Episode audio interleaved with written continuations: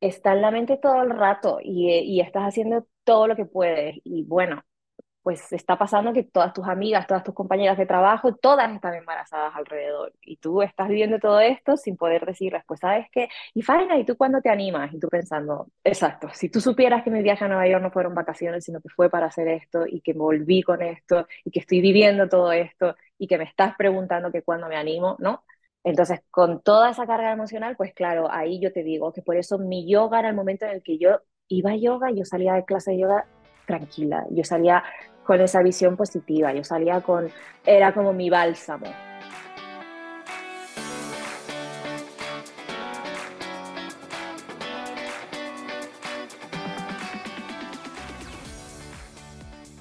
Bienvenida al podcast F de Fertilidad. He creado este programa para que tú y yo podamos escuchar diferentes historias contadas en primera persona sobre las diferentes formas de crear una familia. No hablamos suficiente sobre los retos de la fertilidad. Damos por hecho que cuando estemos listas para tener hijos será fácil, pero no siempre es así. El camino puede ser largo, caro, confuso y lleno de dudas, desilusiones y dolor.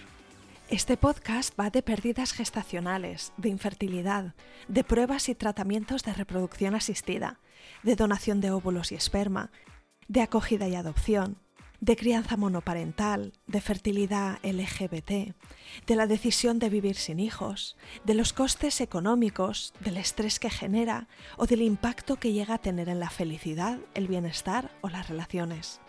En definitiva, este podcast va de las formas menos tradicionales de formar una familia y cubre todas las experiencias sin filtros ni prejuicios, los finales felices, las situaciones tristes que aplastan el alma y los que aún están en el limbo. Yo soy Isa, tu anfitriona, y espero ayudarte con este programa a descubrir que no eres la única y que no estás sola. Encuéntrame en Instagram con la cuenta F de Fertilidad. Escucha el podcast F de Fertilidad en tu app de podcasting favorita y suscríbete para no perderte nada.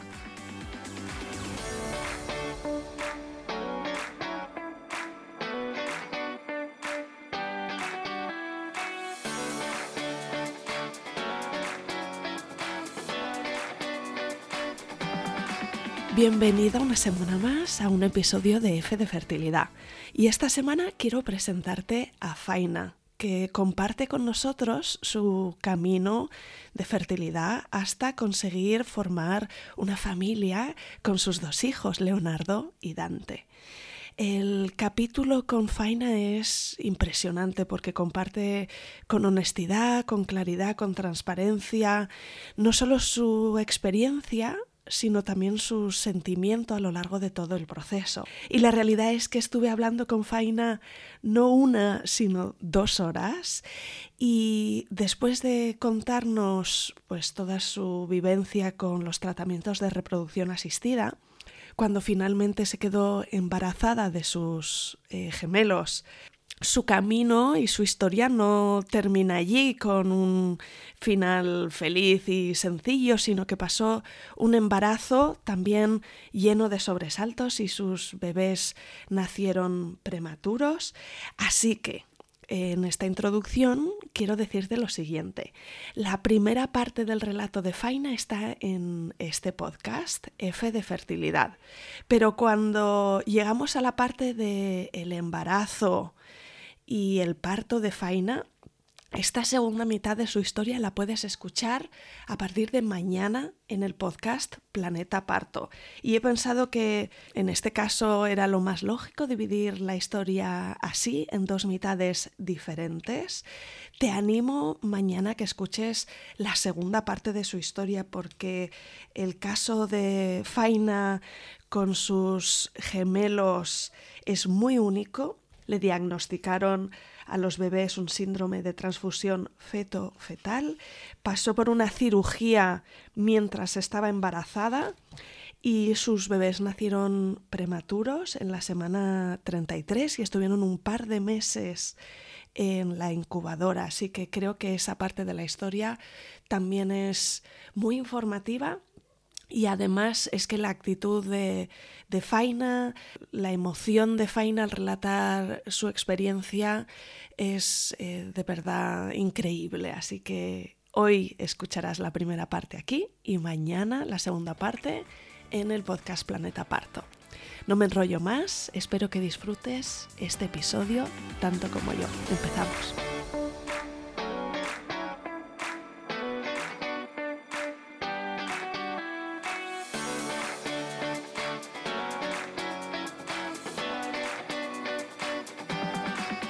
Bienvenida, Faina, y mil gracias por venir al podcast F de Fertilidad. Muchísimas gracias por, por, crear este espacio, porque creo que es muy valioso y, y por darme la oportunidad de contar mi vivencia. Mm, qué bien. Dentro, dentro, de un momento entramos en tu relato, pero si te parece bien antes, dinos algunas cosas sobre ti, de dónde eres, dónde vives, eh, a qué te dedicas uh -huh. y cuántos sois en tu familia. Pues soy canaria española, eh, pero viví siete años en México, en Ciudad de México, y ahora estoy viviendo desde hace un año y medio en Italia, en Roma.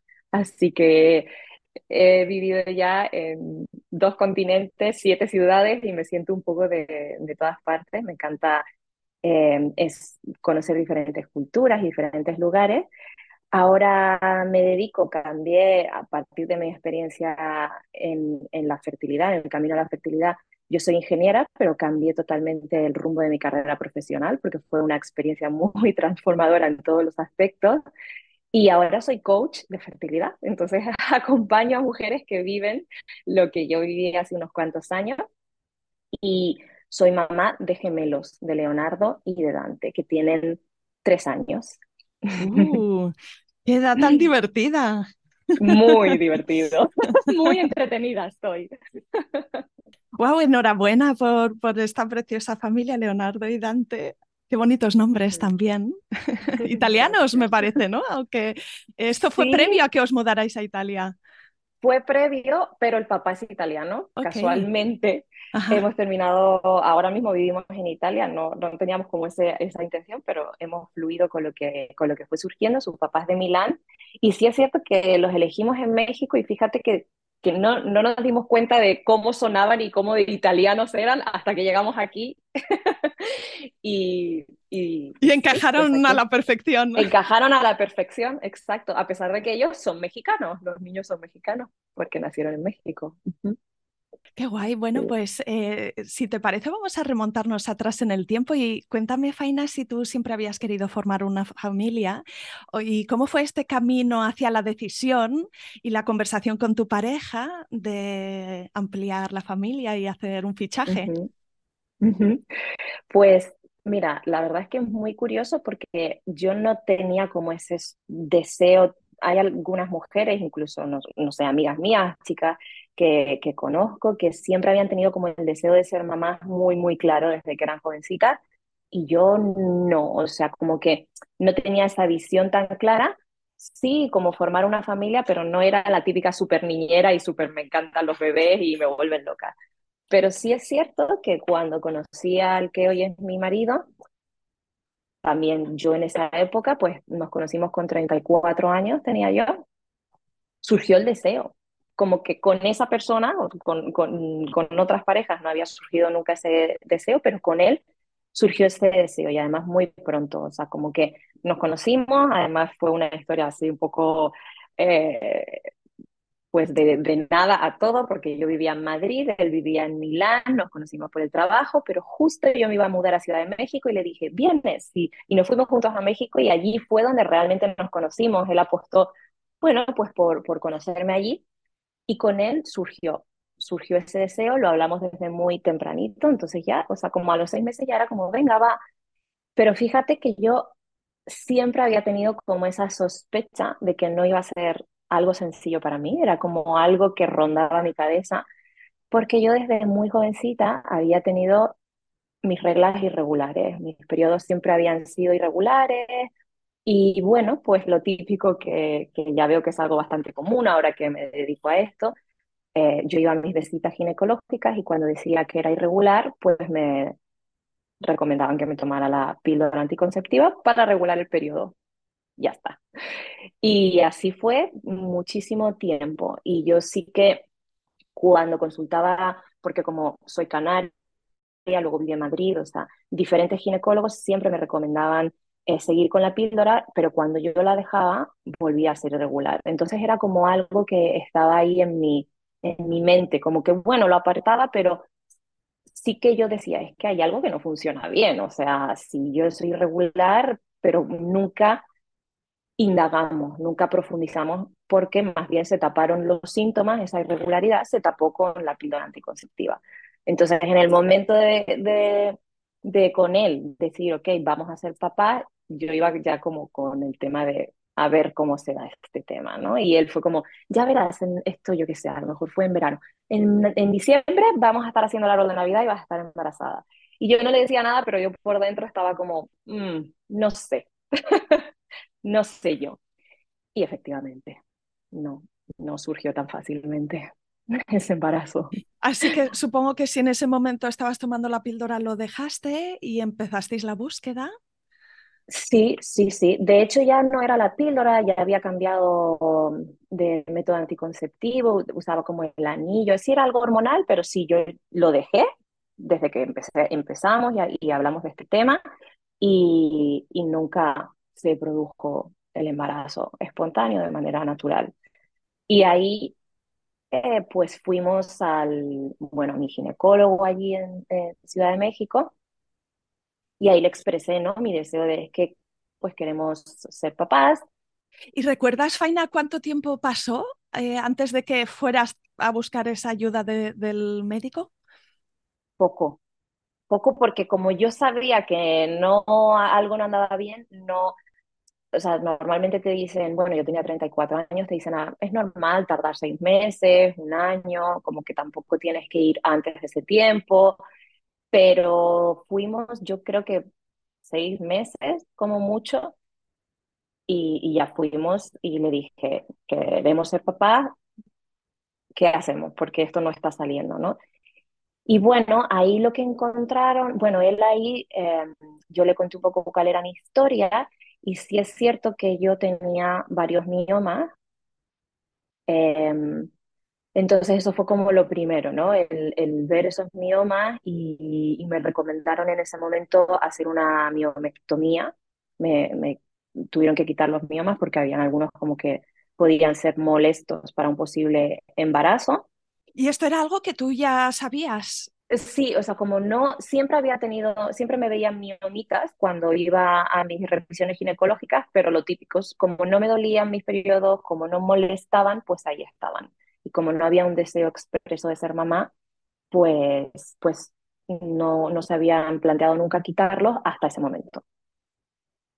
Entonces ahí empezamos por eso eh, y creo que, porque ya te digo, hay cosas como que no recuerdo muy bien qué fue antes y qué fue después, pero sí es cierto que a mí me hicieron esa operación por la paroscopía y, y creo que ahí como que nos pidieron esos estudios a los dos y resulta que a Jaco, eh, que es mi marido, le descubrieron que tenía varicocele. Entonces a él también le tuvieron que, que hacer una operación, una intervención. Estoy pensando, el varicocele no ha salido hasta ahora en el programa, así que explícanos para las mujeres que nos están escuchando también, ¿en qué consiste? Pues el varicocele es eh, como unas varices, como esa mm, inflamación que hay en las venas que van hacia los testículos. Entonces, lo que sucede es que los testículos no tienen la temperatura que tendrían que tener, es un poquito más elevada la temperatura de los testículos, con lo cual la producción de los espermatozoides,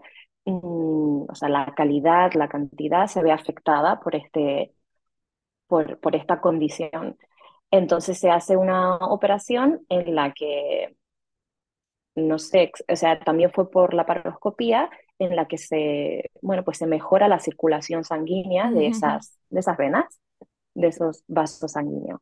Eh, es una operación sencilla porque al ser por la paroscopía ni siquiera se quedó ingresado en el hospital, o sea, mm, esto fue por la mañana y, exacto, y por la tarde salimos y, y ya, me, fue muy sencillito.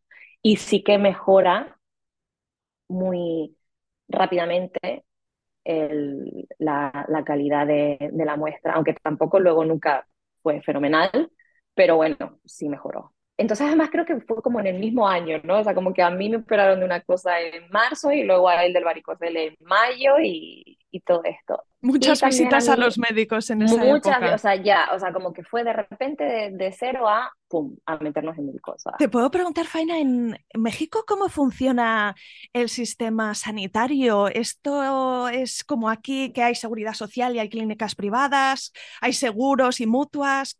¿Cómo funciona y qué, qué opciones tenías? Allí tenía básicamente la opción privada, porque sí que existe una Sí que existe una sanidad pública, pero la sanidad pública no cubre la reproducción asistida. No hay opción de ir a... Entonces, bueno, yo ahora que trabajo con muchas mujeres en España, que tenemos muchas quejas eh, sobre la sanidad pública, porque bueno, pues siempre hay cosas que se pueden mejorar, digo, bueno, por lo menos tenemos esa opción. En otros países no existe la opción directamente. Te tienes que ir a, una clínica privada, es que no existe, no tengas 35, 34, 30, no hay. Entonces la única opción que teníamos era ir a, a clínica privada y eh, nuestro seguro no cubría absolutamente nada. O sea, sí teníamos seguro por estar trabajando, pero no cubría tampoco nada de la reproducción asistida, con lo cual fue económicamente un desembolso bastante, bastante importante.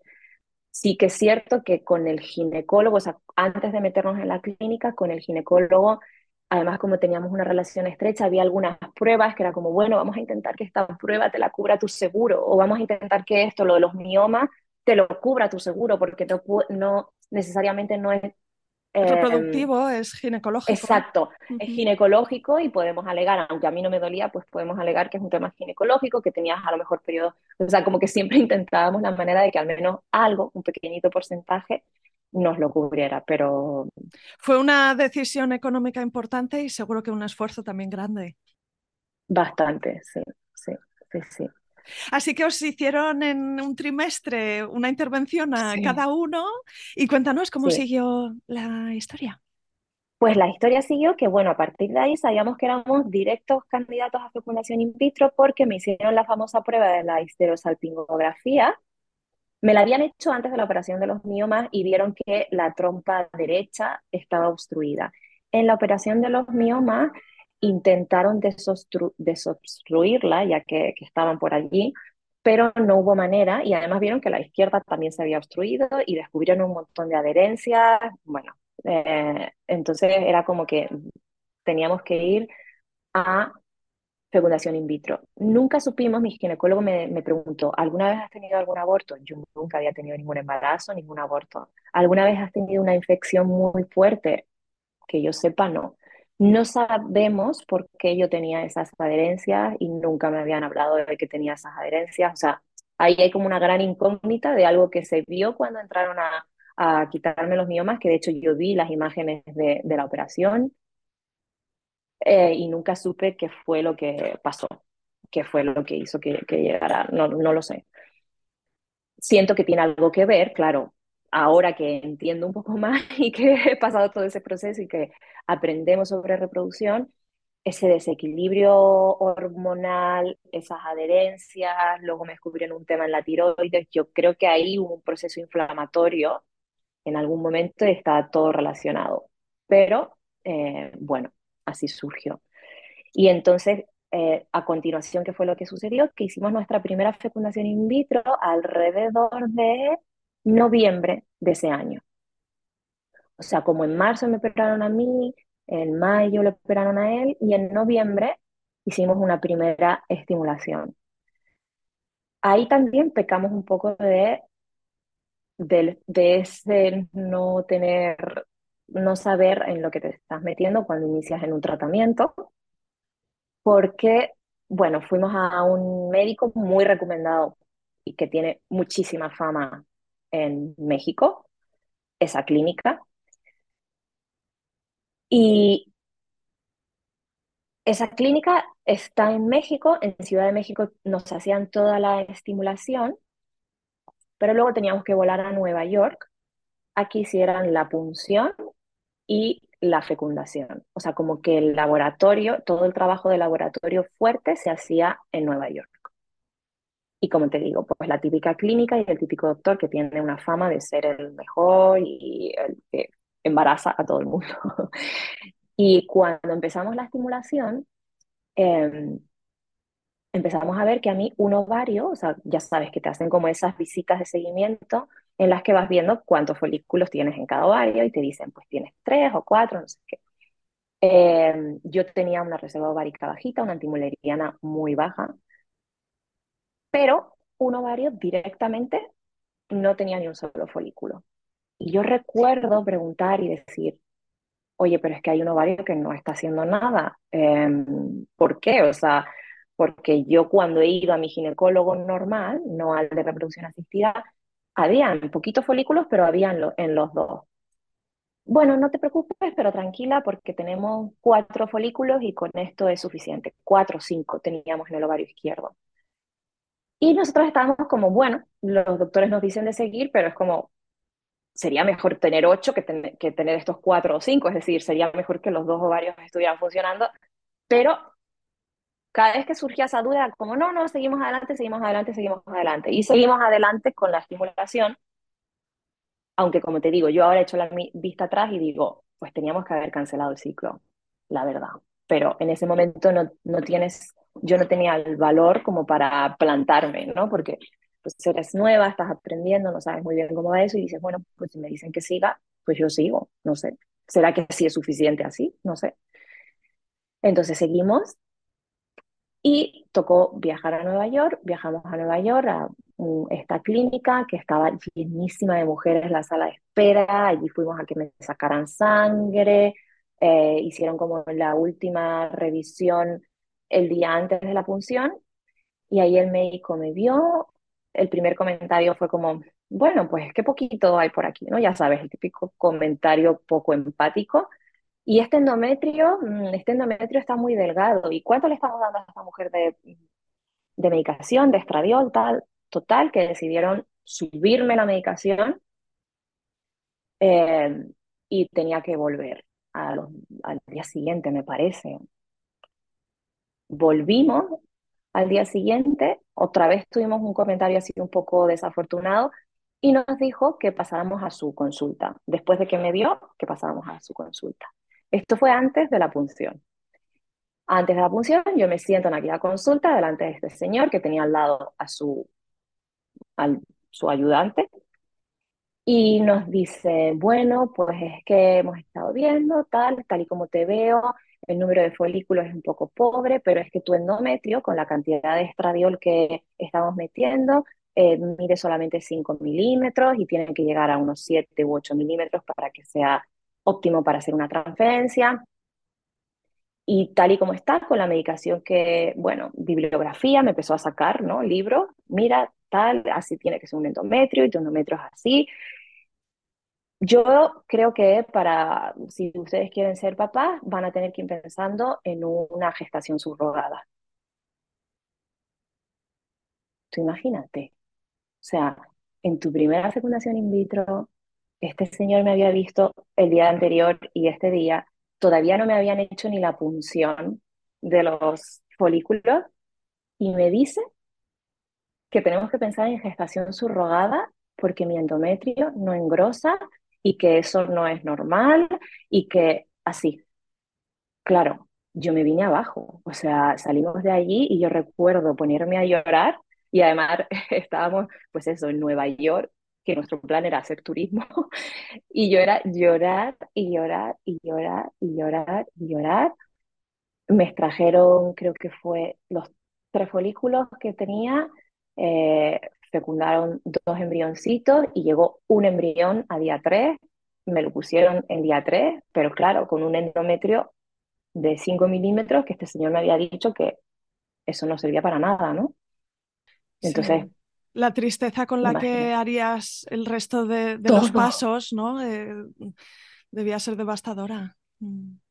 Era como, ¿para qué? O sea, si es que me ha dicho que no hay nada que hacer, o sea, me ha dicho que Aparte que, claro, pues te pones a buscar información en Internet, te pones a buscar en Google y no había nadie, o sea, yo no encontraba a nadie, ningún comentario, ningún tal, que hablara del endometrio. O sea, todo era baja reserva, endometriosis, eh, cosas que se pueden hacer para aumentar la calidad de los folículos, para esto, para lo otro, pero yo no encontraba nada que hablara del grosor del endometrio, porque, no sé, no encontraba nada. Y yo decía, puede ser, o sea, puede ser que es que mi útero, mi endometrio, que es lo básico, que es la casita donde tiene que llegar ese embrión, o sea, me sentí como tan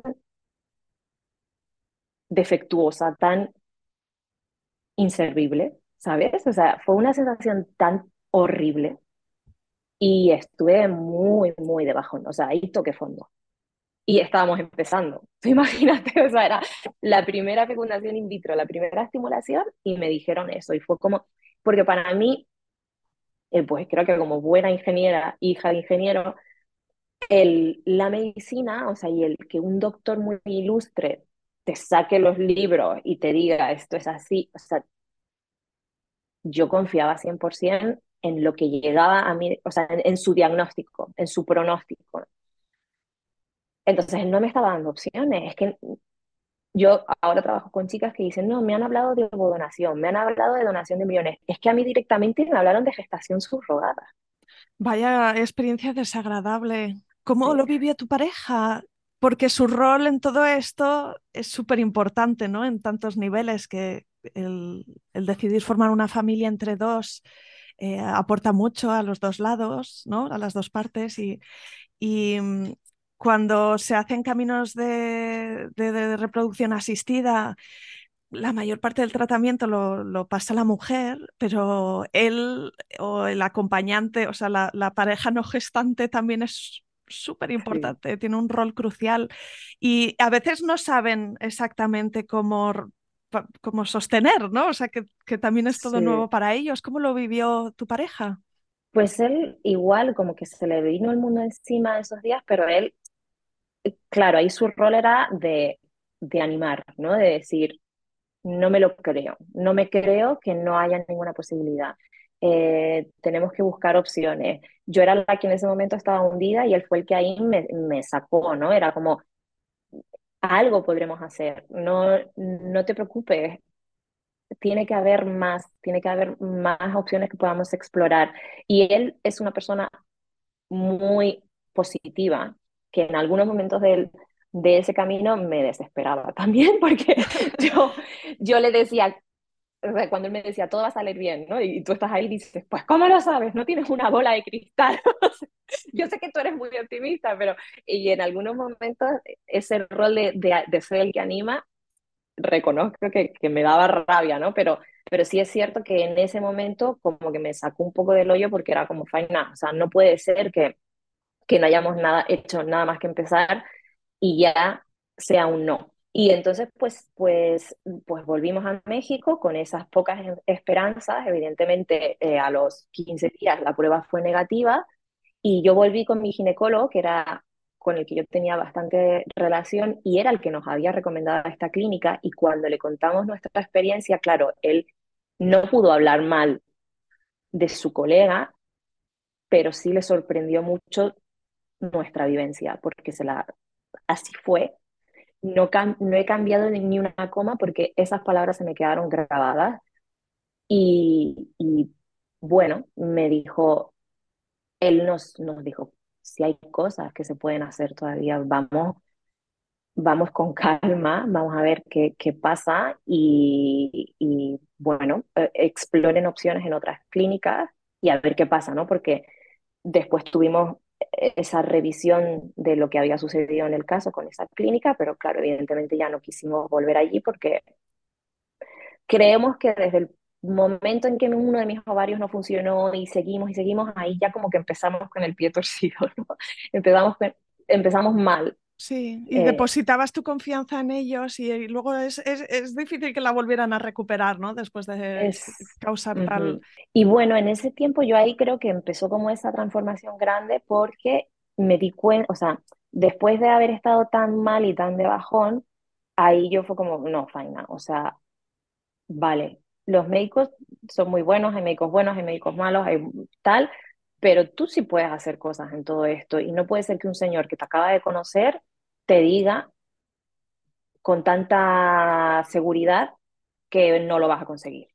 O sea, y em, em, empecé a hacer yoga, empecé, o sea, como a explorar y a, a buscar herramientas que a mí me dieran la fuerza para ser más partícipe en el proceso, que hubiera una parte médica que me dijera cuáles eran mis opciones, pero que yo también podía contribuir a mi salud y a algo que había estado como ignorando tantos años, el yo decir, es que, pues eso, hay el origen, el origen de mi problema, a nadie, nunca a nadie le interesó y yo, pues por el, por el conocimiento o por, no sé, por mi vida en ese momento no me interesó, pero ahora sí, ahora sí me voy a interesar por mi salud, ahora sí voy a ir a, a al origen de, de, qué es lo que me está causando este desequilibrio, ya sea en lo físico, en lo mental, en lo emocional, en todos los aspectos, ¿no? Entonces... Tomaste esa decisión de, de mirar esa decisión. hacia adentro.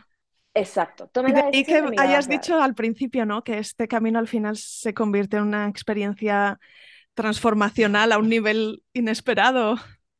Totalmente inesperado. Porque yo creo que como, como nos llevamos ese jarro de agua fría y ese shock inicial tan profundo, fue como ¡pum! O sea, me hicieron abrir los ojos, o sea, me hicieron caer en el hoyo profundo, profundo, profundo y tener que salir, pero ese salir fue desde dentro, o sea, no era solamente ir a una clínica, sino que era yo también encontrar un montón de respuestas o un montón, ¿sabes?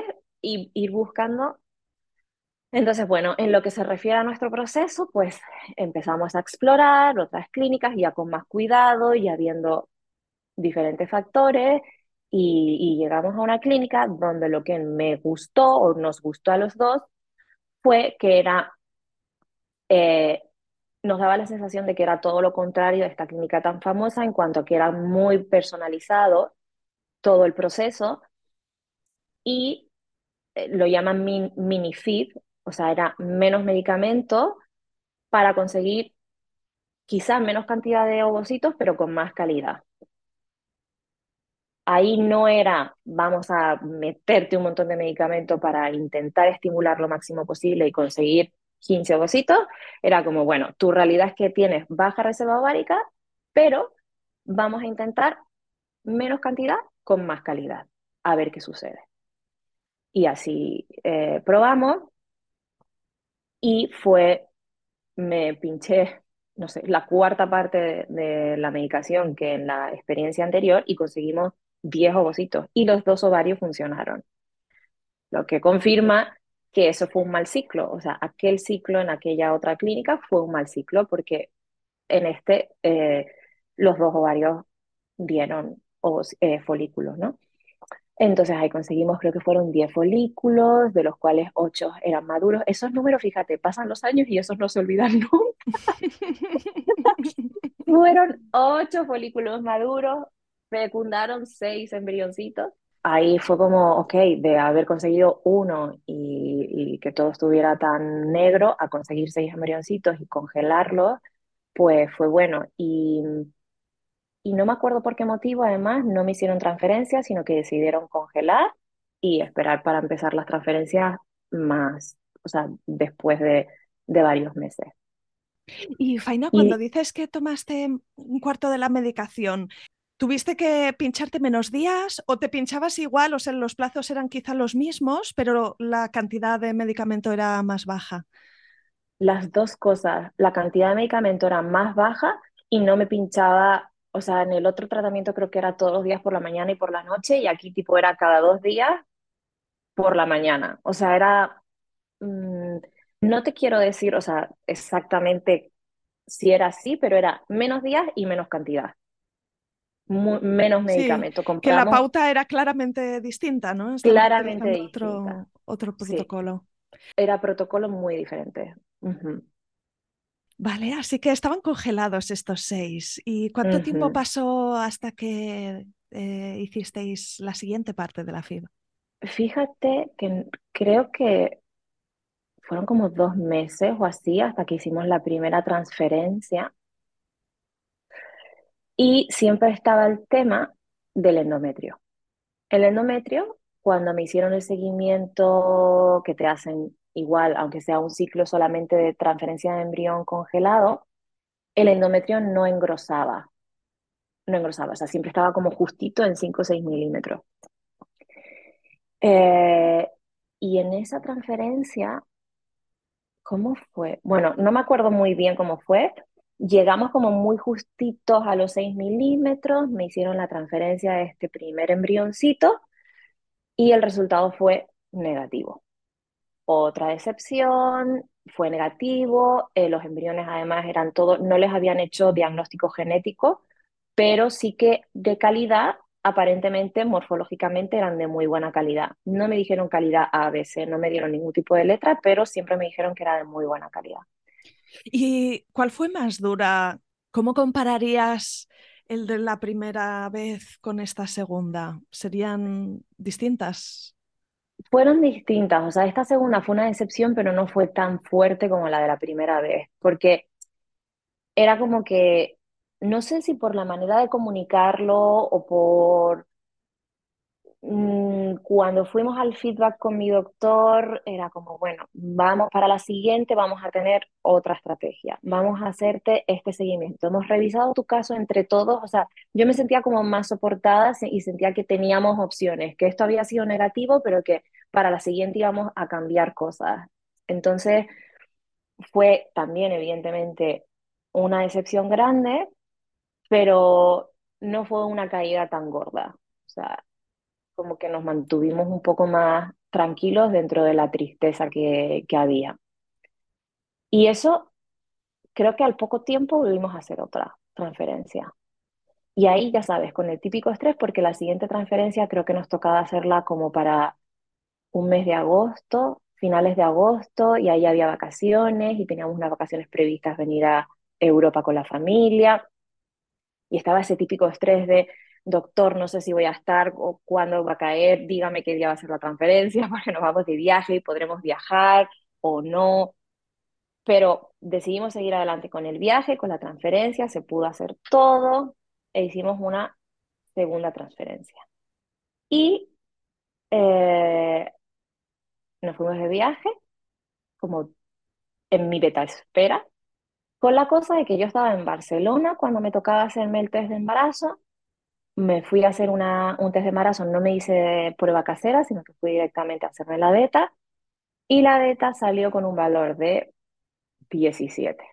Beta, beta positiva, exacto, pero bajita. Y ahí fue cuando descubrí otra de las cosas que no sabes cuando te metes en este mundo, y es que te puede salir una beta baja. Entonces, claro, yo hablé corriendo al doctor cuando nos enteramos, él estaba en México, tuvimos que esperar ahí unas horas hasta que fuera hora de llamarlo y él dijo, bueno, es una beta positiva, o sea, lo positivo de esto es que ha habido una, evidentemente él me dijo, es una beta positiva, ahora mismo estás embarazada, vamos a repetir la prueba eh, en unos días porque el valor es bajito.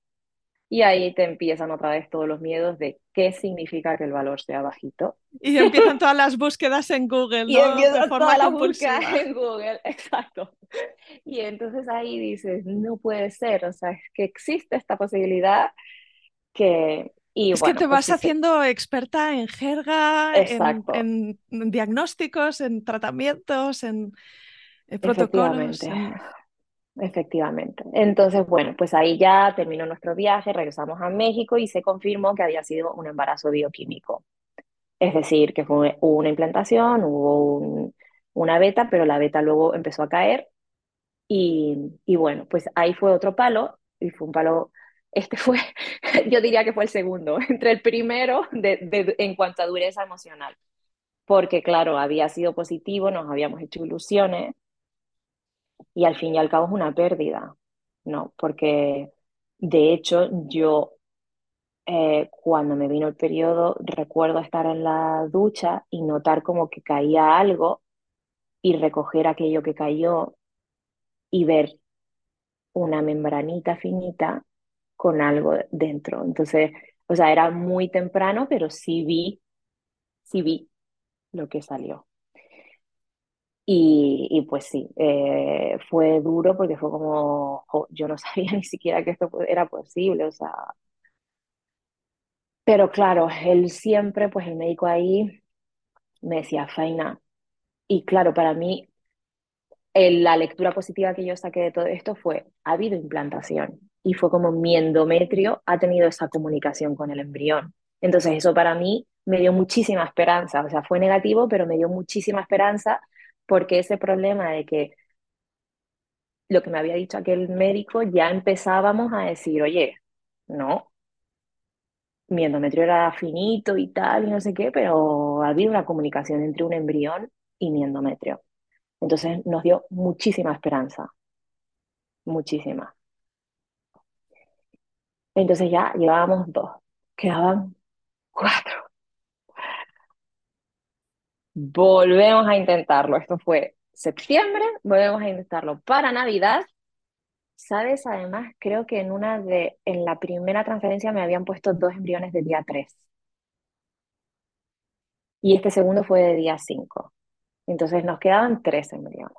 Lo volvemos a intentar en Navidad, que aquí ya las expectativas eran altísimas porque veníamos de un embarazo bioquímico, Y a todo esto ya una, en todo es, o sea, porque aquí va pasando los meses, va pasando el tiempo y tú ya comes súper bien, te metes 25 millones de suplementos, eh, haces yoga, llevas una vida súper saludable, ya has hecho un mogollón de cosas, o sea, Y no pasa ningún acupuntura, día sin que estés eh, pensando y contribuyendo en la medida que puedes eh, a- en esta dirección, ¿no? Es que no es algo que, exacto, que lo piensas solo los fines de semana, está en la exacto. mente. Está en la mente todo el rato y, y estás haciendo todo lo que puedes. Y bueno, pues está pasando que todas tus amigas, todas tus compañeras de trabajo, todas están embarazadas alrededor. Y tú estás viviendo todo esto sin poder decirles, pues, ¿sabes qué? Y Faina, ¿y tú cuándo te animas? Y tú pensando, si tú supieras que, exacto, si tú supieras que mi viaje a Nueva York no fueron vacaciones, sino que fue para hacer esto y que volví con esto y que estoy viviendo todo esto y que me estás preguntando que cuándo me animo, ¿no?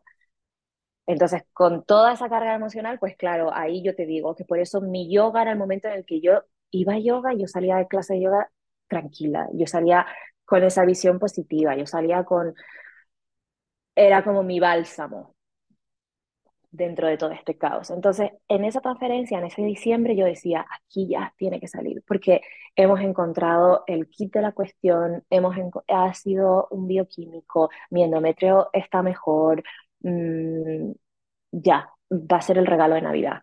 El universo va, me va a traer este, nos va a traer este regalo de Navidad. Además, ahí en esas Navidades mi marido me pidió que nos casáramos, no nos habíamos casado y fue como, nos casamos, venga, vale, pues nos casamos. No le pusimos fecha, además nosotros somos como muy así, muy espontáneos y fue como, ya, esto va a suceder ahora. Las- los planetas están alineados, Están alineados. Lo estoy notando. Bueno, pues nos tocó la beta tipo un 22 de diciembre, negativa. Mm, Fueron las navidades más tristes mm. que hemos pasado los dos. Los dos solos en México, no queríamos ver a nadie. Lo celebramos, además recuerdo que Nochebuena solos, Navidad solos, todos solos. No quisimos ir a ver a ningunos amigos, nada, nada, todos solos. Además de con tu pareja, eh, ¿tuviste algún otro apoyo? pues yo se lo había comentado a mi madre, a- eh, mis padres lo sabían, pero estaban lejos, su manera de verlo, pues siempre te tratan de animar, pero eh, no encuentran las palabras que tú necesitas o porque no te quieren ver sufrir. Se lo había contado a alguna amiga, pero igual, y bueno, sí, o sea, tenía algún apoyo. Fíjate que en esa época yo, una compañera de trabajo que, que se quedó embarazada, eh, yo era su jefa y una vez vino a mi oficina y me dijo, ay, es que te tengo que decir algo que me da muchísima cosa, pero es que estoy, voy a tener que faltar al trabajo, voy a tener que llegar tarde y bueno, te comento que estoy en un tratamiento de fecundación in vitro le dije, tranquila, yo también. Entonces, eh, ahí, pues claro, fuimos mucho el apoyo una de otra, pero ella se quedó embarazada antes que yo, ¿no? Entonces fue como, pero bueno, por lo menos no, nos apoyamos mucho en ese entonces porque eh, yo era la directora y era la subdirectora, entonces entre las dos nos cubríamos. cuando una llegaba tarde o cuando una tenía una prueba o tenía que faltar, era como tranquila, yo voy a estar. Una aliada en la oficina, ¿no? Era una aliada en la oficina, que es algo muy, muy importante. Pero bueno, sí, esos eran los apoyos, pero en ese momento es que ni siquiera los apoyos nos, nos consolaban. Y ahí hubo un momento de un parón muy grande. Ahí yo llamé a mi médico y, le, o sea, cuando mm, fue negativo, fue como, ¿qué quieren hacer? Y yo le, le decidimos parar. Esto ya era, creo que fueron las navidades de 2017. Nosotros habíamos empezado en 2015 con las operaciones de varicocele y de todas estas cosas. Ya llevábamos dos años y medio y dijimos, no, no, no nos van a ver el pelo en la clínica de reproducción asistida en un tiempecito. Y, y nada, eh, ahí fueron bastantes meses de nada. Hice mi, ahí hice mi certificación como maestra de yoga, em, dejamos totalmente de lado eso, eso, ese verano viajamos a la India, o sea, 2018 fue como el año de la revolución. Y como que recuperamos fuerzas, el viaje a la India también fue como muy intenso para los dos. Y cuando estábamos en la India siempre además yo, evidentemente aunque no estás en un tratamiento de reproducción asistida, eso siempre está ahí. Esa esperanza cada vez está ahí de, oye, pues a lo mejor eh, llega de manera natural o a lo mejor.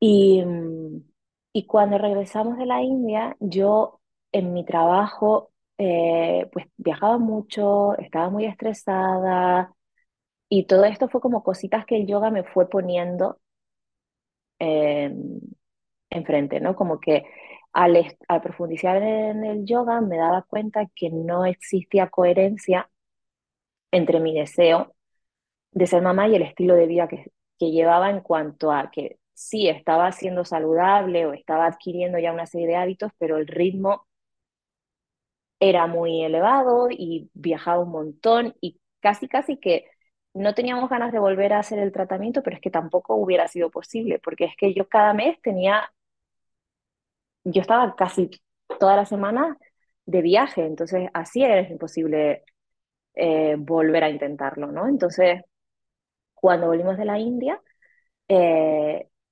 ya lo habíamos hablado allí, yo tomé la decisión de ir a mi trabajo y pedirles una excedencia. O sea, en realidad yo fui a renunciar. O sea, dije, este trabajo me encanta, pero ahora mismo ya siento que no. Hay algo que no me cuadra. Y ellos fueron los que me dijeron, no te vayas, eh, tómate un tiempo, tómate un tiempo. Y en enero vemos que decide. O sea, esto fue en septiembre, me dieron como tres meses de excedencia. Ahí yo solté mucho, claro, solté todo. solté mi trabajo, que era, pues es una gran parte de, de nuestra vida, pero lo solté y fue como, fue como, y fuimos a la clínica de reproducción. Y nos quedaban dos embriones congelados de día 5 y mi doctor me dice, como hace muchos meses, hace nueve meses de la última transferencia o diez meses, vamos a volver a hacer todos los estudios de sangre de nuevo. Y ya como, no, pero otra vez todo, sí, sí, sí, todo de nuevo, todas las hormonas, todo, además a los dos, todo. Y era como, pero si él, todo, ¿vale? O sea, si habían embriones, era, da igual, hicimos todos los estudios de nuevo y ahí salió algo que nunca había salido y es que me salió la TSH elevada. Nunca había salido la TSH elevada, yo ya estaba en modo, ok, vamos a hacer la transferencia y mi médico me dijo, no, no vamos a hacer la transferencia ahora, te vas a una endocrina, a un endocrino. Y yo ahí, o sea, y de nuevo a sacar el lado positivo, ¿no? que mi doctor siempre lo sacaba, me decía, no estamos haciendo la transferencia ahora, Faina, pero hemos encontrado algo que nunca había salido. Esto es algo bueno. Nos da donde mejorar, nos da algo que, que puede haber estado pasando. Pero es esa sensación ambivalente, ¿no? Porque por un lado dices, ¡Oh, otro obstáculo más. Exacto. Pero también es verdad que, que cuando ¿no? Ese horrible cajón desastre de las infertilidades de origen desconocido, que es como, ya, pero es que si no sé qué está mal, tampoco sé qué hacer eh, para mejorar, ¿no? Entonces, es la ambivalencia de estar, sí, por un lado es bueno y por otro lado es asqueroso. Exacto, por otro lado es como, o, sea, si es que llevamos 10 meses preparándonos para tomar fuerza, para llegar hasta aquí, para que otra vez me digas, no, es en serio, o sea, es como, otra vez. Total, que fue como, venga, va, otra vez. Entonces voy a la endocrina, me hacen examen eh, de sangre, o sea, este, me miran los anticuerpos tiroideos y descubren que tengo anticuerpos tiroideos. Es decir, me diagnostican tiroiditis de Hashimoto. Que, pues, tiroiditis de Hashimoto, eh, TSH elevada, puede dar lugar a fallos de implantación. Y nosotros ya llevábamos varias transferencias negativas, un bioquímico, entonces me, me, pautan Eutirox varios meses y pues lo que queríamos que sucediera en ese octubre, noviembre, eh, pues no, y enero de 2019 volvemos, vuelvo a la endocrina, ya la TSH está bien, los anticuerpos eran muy bajitos, entonces ya como que parece la situación controlada. Y ahí vamos a la clínica, quedaban dos embriones, uno más aparentemente más bonito, otro no tanto, y ahí surge el tema de los ponemos los dos. Y el médico siempre había sido muy reacio a poner dos por el peligro que puede tener un embarazo múltiple, pero me dijo, mira, viendo que llevamos, al final eran como dos años en todo este proceso, hicimos dos cosas diferentes. Ah, una cosa importante fue que ese ciclo eh, me midieron las hormonas todos los días y no me dieron absolutamente nada de estradiol, porque se habían dado cuenta en el último negativo que mi cuerpo reaccionaba no reaccionaba al estradiol exógeno. O sea, ese tema que yo tenía con el endometrio era que a mí me podías dar cantidades industriales de estradiol y mi cuerpo no tenía la respuesta de los de cuando era mi, mi hormona. Y esto fue algo muy importante que el médico descubrió observando mi ciclo de manera, bueno, pues ya, claro, ya llevábamos varios ciclos, entonces ahí se dieron cuenta y él me dijo, Faina, por lo que sea, tú no reaccionas al estradiol exógeno. ¿Por qué sucede esto? Porque sí, porque es así tu cuerpo, ya está. Entonces, por eso tu endometrio no engrosa. Vamos a hacer un ciclo totalmente natural, es decir, no vas a tomar absolutamente nada de medicamento, solamente vamos a observarte todos los días de tu ciclo, vamos a hacerte análisis de sangre todos los días de tu ciclo para ver cómo están todos los niveles, todos los días.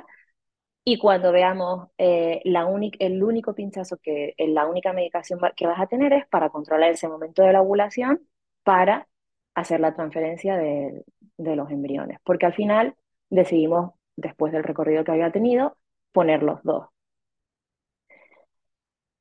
Entonces, así fue. Fue cuando mejor estuvo mi endometrio cuando eh, no tuve nada de medicamento, me hicieron la transferencia. Además, la transferencia fue muy especial porque me hizo la transferencia y cuando sacó el, la cánula, resulta que hizo así, clic, clic, clic, y los embrioncitos estaban fuera, no se habían quedado dentro.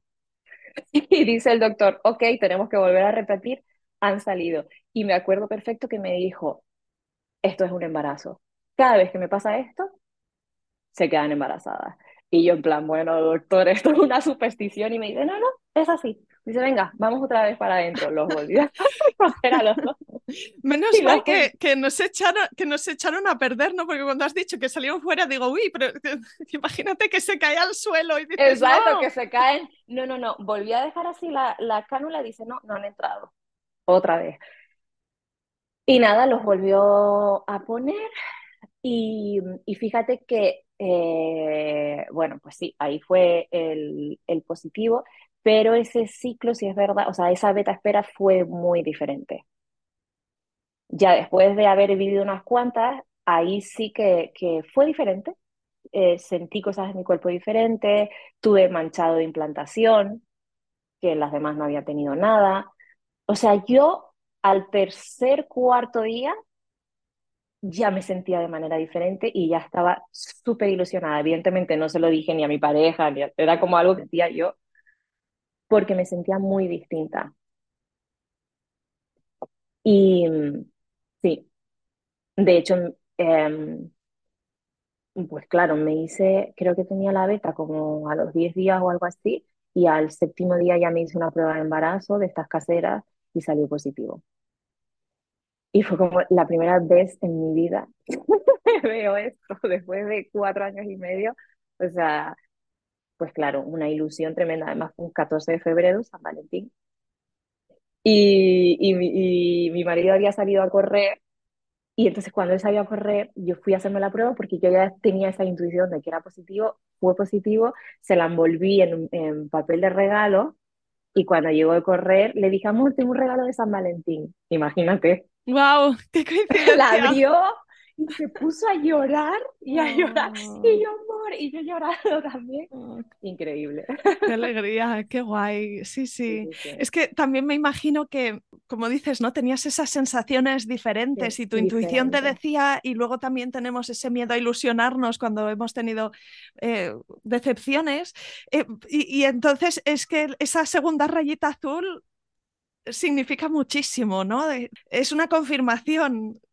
Sí, es una, una confirmación de eso, de eso que sentiste ahí un poco distinto de, de todo, de todo lo que había sucedido diferente esa vez. Y, y fue, o sea, fue increíble, increíble. Y yo, después de esa rayita positiva, me fui a hacer una beta a un laboratorio y al día siguiente otra y al día siguiente otra como una loca y, o sea, no estaban pautadas, pero porque claro, ya tenía la experiencia del, del bioquímico, entonces me salió una beta altísima, ya me acuerdo, era como 500 y no sé cuánto, a día 7 u 8, entonces fue como, uy, a ver si van a ser los dos. Bueno, tú, tú, eres una de las, de las mamás de gemelos o de mellizos que, que, no le pilló por sorpresa en la primera ecografía, sino que de alguna forma ya lo sospechabas, ¿no? Ya Porque había la posibilidad medio lo sospechaba, pero te digo que tuvimos un mogollón de sorpresas después. Bueno, cuando fuimos a la primera ecografía, efectivamente, mmm, nos dijeron, mira, aquí está tal, entonces ya ves el saquito eh, y dice, mira, Faina, tú lo vas a sentir dentro de ti, ya con, mira, Faina, lo ves, ¿no? Yo sí, sí, sí, ok, me muevo, me muevo, me muevo, aquí está el otro.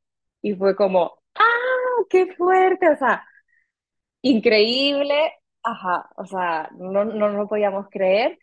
Y ahí la sorpresa, la mera sorpresa fue que, eh, eh, bueno, pues la súper alegría, embarazo que creíamos que eran mellizos.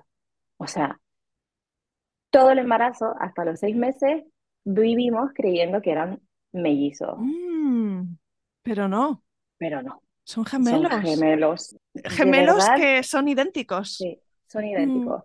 Es muy poco probable, además nos pasó todo lo poco probable que te puede pasar, o sea, dentro de que me pusieron dos embriones, entonces siempre creyeron que eran mellizos porque parecían dos placentas, o sea, lo que confirma que son mellizos es que los mellizos tienen dos placentas, o sea, cada embrión genera una placenta y es un embarazo de riesgo porque es múltiple, pero no es tan de riesgo como un embarazo gemelar.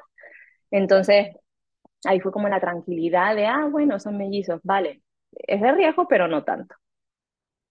Pero ¿qué pasa? Que ahí como que hubo varias, varios ginecólogos, o sea, cuando me hicieron las primeras ecografías, les costaba ver las dos placentas, o sea, siempre hubo ahí como una, una bruma cuando llegábamos a ese tema de mm, monocorial diamnótico o dicorial diamnótico, que es como se llama técnicamente, ¿no? Sí, es DD, es dicorial diamnótico. Pero bueno, es que esta placenta, bueno, ahí quedó la duda y seguimos en el embarazo hasta todo bien, hasta que llegamos a la revisión de la semana 24.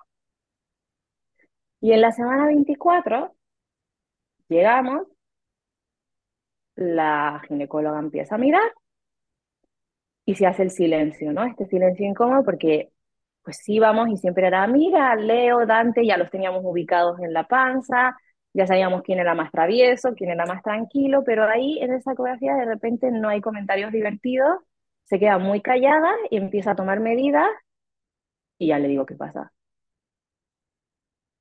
Y dice, bueno, eh, hay un 40% de diferencia de tamaño entre Leonardo y Dante.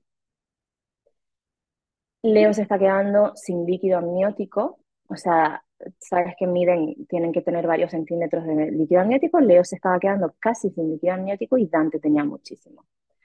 Entonces, eso solo pasa en embarazos gemelares, es un síndrome que se llama síndrome de transfusión feto-fetal, porque los gemelos comparten placenta y un gemelo le dona, es, es donante y el otro es receptor. O sea, parte de los vasos sanguíneos de la placenta de Leo iban hacia Dante.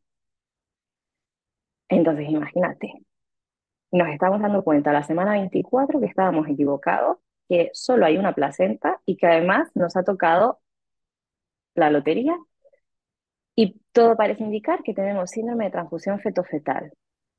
Entonces, bueno, ahí fue como... Agárrate a la silla. Agárrate. Vaya. Mm. Nos hacen pasar al ginecólogo, estábamos en Ciudad de México y nos dicen, mañana tienen cita en Querétaro, que es como una ciudad que está a tres horas de, México, de Ciudad de México, porque está el único cirujano fetal que hace este tipo de intervenciones y van para ver si son candidatos. Te metes de nuevo en Google y dices, no puedo leer nada de todo esto. Me metí en un grupo de Facebook porque yo no encontraba casi nada en español, era un grupo de Facebook americano, todo, donde empiezas a ver todo en inglés y síndrome de transfusión fetal, ¿esto qué es? ¿Qué probabilidades hay? ¿Qué me estás contando? O sea, de ir todo súper bien y qué maravilla, a de repente encontrarnos con esto. Pues al día siguiente nos vamos a Querétaro a ver si somos candidatos para esta operación, así, con lo puesto, cogemos el coche, tres horas de coche, Llegamos allí y nos confirman que tenemos este síndrome, nos confirman que solo tengo una placenta, pero mi placenta es anterior y posterior. O sea, la ubicación de mi placenta es súper rara. O sea, es como una placenta que está por aquí y por aquí dentro, entonces es una ubicación muy rara. Por eso siempre había confusión, porque estaba ubicada de una manera muy extraña. Pero que sí, o sea, de esos dos embriones que a mí me pusieron, uno no se pegó y el otro se duplicó. Y ellos son gemelos idénticos.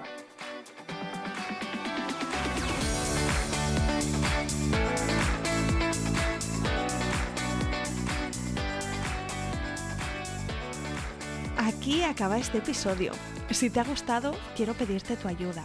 Ayúdame a dar visibilidad a historias como la de hoy Recomiéndale a alguien el podcast F de Fertilidad. Ayúdame con esta misión de arrojar luz sobre experiencias reales para que más personas encuentren y escuchen este programa.